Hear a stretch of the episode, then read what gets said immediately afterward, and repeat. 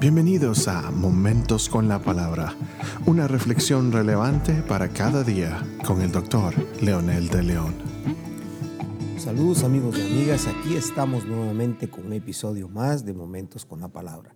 Esta vez para continuar con nuestro tema Verdades que debemos conocer. Esta es la sexta parte de nuestro episodio 6.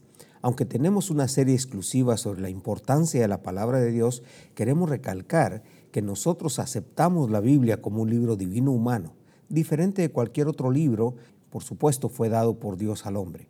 Este tema para muchos es un gran debate y ha sido tan controversial porque hasta hace un tiempo atrás la Biblia era considerada como un mito de los pueblos de Israel. Pero a medida que ha avanzado la ciencia y la tecnología y han aplicado estos principios científicos y tecnológicos a la arqueología, han descubierto que la Biblia decía la verdad. Existen los pueblos y los fenómenos que la Biblia menciona que pasaron y que hasta hace un tiempo atrás eran considerados como mitos. La Biblia es un libro especial porque el verdadero autor es Dios. Por esta razón a veces usamos otro nombre para referirnos a ella, identificando a su autor. Pablo le dice a los romanos en el capítulo 10, versículo 17, así que la fe viene del oír y el oír por la palabra de Cristo y en otras versiones dice en la palabra de Dios. Y esto tiene sentido debido a que Cristo es el verbo, la palabra encarnada, la vivencia de toda la palabra revelada en las escrituras. La fe viene por el oír. Jesús cuando decía algo que quería que pusieran atención, él decía, el que tiene oídos para oír, que oiga. Por lo tanto, la palabra por sí sola no contiene magia, ni ahuyenta espíritus al tenerla abierta sobre una mesa en la casa. La palabra de Dios, para que haga efecto, debe leerse, estudiarse y practicarse.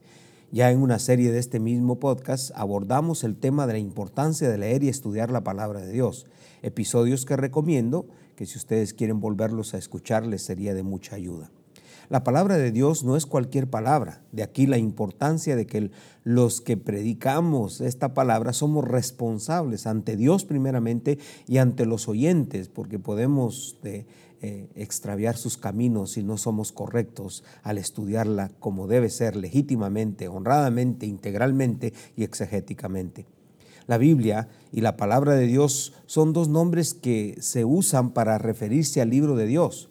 Aún se usa otro nombre para referirse como, por ejemplo, con frecuencia lo escuchamos oír decir las escrituras, la ley, los profetas, escritos sagrados y otros tantos más que quizás ustedes han escuchado eh, decir acerca de la palabra de Dios.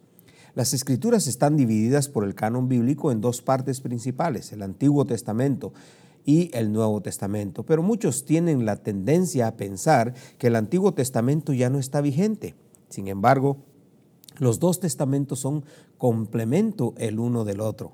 La Biblia, por lo tanto, es la historia de la salvación de Dios y todo lo revelado en el Antiguo Testamento era un prototipo de lo que sería la consumación final de la salvación por medio de la encarnación de Jesucristo y el fin de todas las cosas. Es más, el Antiguo Testamento revelaba a Jesús como el que vendría y el que consumaría precisamente esa salvación que Dios quería darle a los humanos y que nos ha dado a los humanos.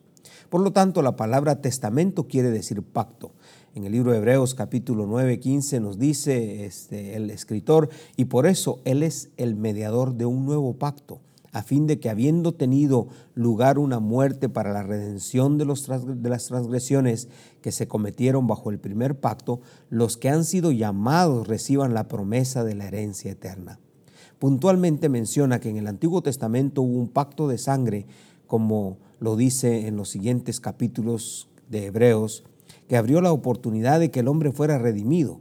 Pero el siguiente pacto eh, es esta redención que se ha completado hoy, es el, el nuevo pacto que mencionan las escrituras.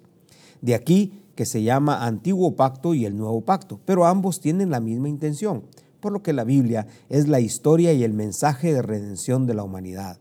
El Antiguo Testamento eh, registra varios pactos desde la creación de Adán y Eva en el huerto hasta el nuevo pacto mesiánico. Por ejemplo, pactó con Adán, pactó con Noé, pactó con Abraham, pactó con Moisés, pactó con David y algunos estudiosos dicen que hay otros pactos como el de Palestina que algunos registran en el libro de Deuteronomio. Pero el clímax de los pactos más sublime y es el del Mesías. Después de esto no hay más, ni habrá otro pacto más. Estamos en, la fin en el fin de los pactos y estamos en vísperas de nuestra redención como iglesia. Esta palabra pacto nos compromete a los humanos que si no hay un segundo que acuerde con el que pacta, no es válido. De aquí la invitación a venir y aceptar el regalo de vida, el pacto de sangre de Jesús que pagó por nuestros pecados en la cruz del Calvario. Entonces, en principio, un pacto o un testamento quería decir o representar una relación entre Dios y su pueblo.